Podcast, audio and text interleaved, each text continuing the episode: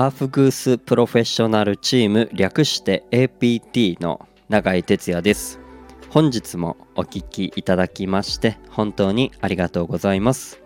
サウナ室で熱した石にアロマ水をかけて発生させた蒸気をタオルで仰いだり風を送るアーフグースというパフォーマンス。日本では熱波師と呼ばれておりますが、えー、そんな仕事をしております。この配信ではサウナロウリュアーフグースの話を、えー、私永井哲也が自由気ままにおしゃべりしておりますのでよかったらお付き合いください。あのー、最近もあの僕の、まあ、出身地でもあります青森から青森ヒバっていう香りをアフグースする時に、えー、欠かさず、えー、使ってそれで一緒にその後にまあシトラスであったり、えー、ユーカリメンソールだったりうん。なんかそういうのを混ぜてアフグースしたり、えー、するんですけれども、えー、最近ちょっとこう香りももっともっとこうこだわりたいなっていう思いとあとこうなんか最近ちょっと見たりするというかこうオーガニックな香りっていうんですかね。なんかこうアロマっていうそのアロマオイルを使わずして香りを出すと言いますか。なんかこうそういうのも構増えてきてるなとか目にするなっていうのを、えー、感じています。えー、まあそのまあ代表なのかわかんないですけどまあ例えばほうじ茶で出したりとかあとはそのヒバもオイルじゃなくまあそのヒバチップのその上にこう何ていうんですかね。お湯というかそういうのをこうかけてロウリュしてその自然のそのヒバのチップから出る香りを楽しんでもらう。そういうあのアフグースロウリュとかその香りであったり。なんかねそういうのを最近探してて。でね結構そういうのハーブティーとかっていうんですかね。うん。なんかそういうの結構売っていてあ面白いなこれ使えるなとかっていうの結構あったんですよ。ブレンドティーっていうんですか。うん。でたまたまこう無印のとこ行ったら無印でこうブレンドしたお茶とか売ってたりするんですよ。でそれ見た時に普通は飲んだら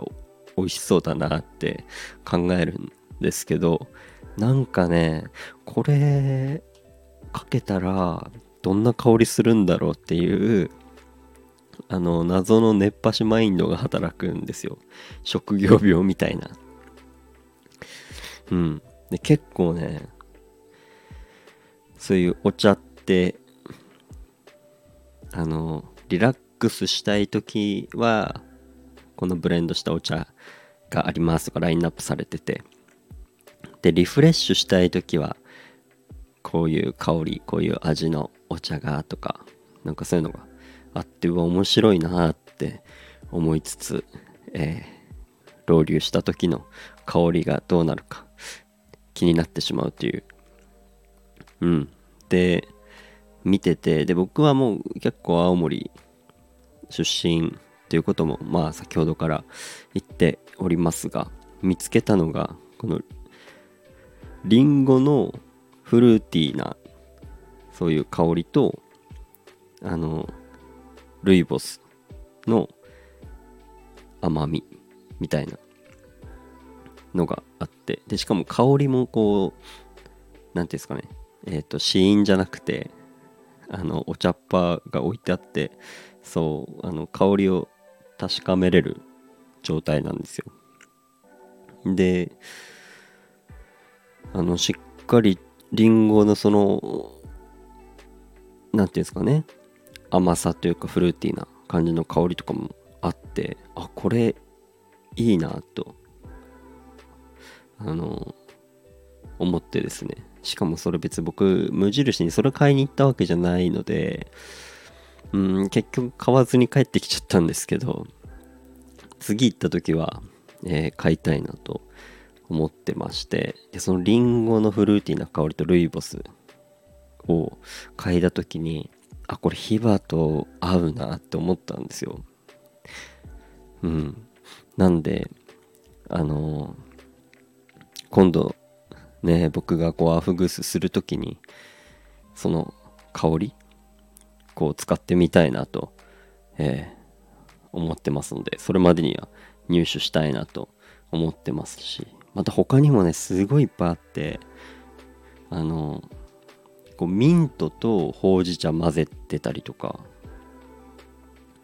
ねなんかそれもね本当にいいその香りするんですよ。で僕個人的にすごいあこれ今までないなって今までないかもって思ったんですけどそれはその飲んだと飲んだことないとかそういうのじゃなくてこうサウナ室でかかかけて香り楽しめたことないなって香りがそのマスカットの香りとなんかこう緑茶がこう混ざってるみたいなその香りであマスカットでしかもその甘すぎないマスカットの香りっていうんですかね。こう嫌な甘さじゃない。うん。こう爽やかにマスカットが香るんですよ。でこれ嗅いだ時にこれが一番もしかしたらあの使えるというか喜んでいただけるんじゃないかなってこう感じました。うん。本当になんか買わなかったっていうことをあのーちょっと後悔しましたね。うん。なんで買わなかったんだろうっていう。わざわざあの銀座とかそっちの方まで あの出向いてめちゃめちゃそこにでかい無印のお店があったんですよ。でこうフラッと入った時に見つけてうわ面白いなと思ったんですよ。これはねあの絶対買ってまた皆さんにアーフグースを通して香りも楽しんで、えー、もらえるように、えー、していきますので、えー、そちらもぜひね遊びに来ていただいてうん楽しんでもらえたらなと思います。なのでうん楽しみにしててください。ということで今日はこの辺で終わりたいと思います。また聞いてください。バイバーイ。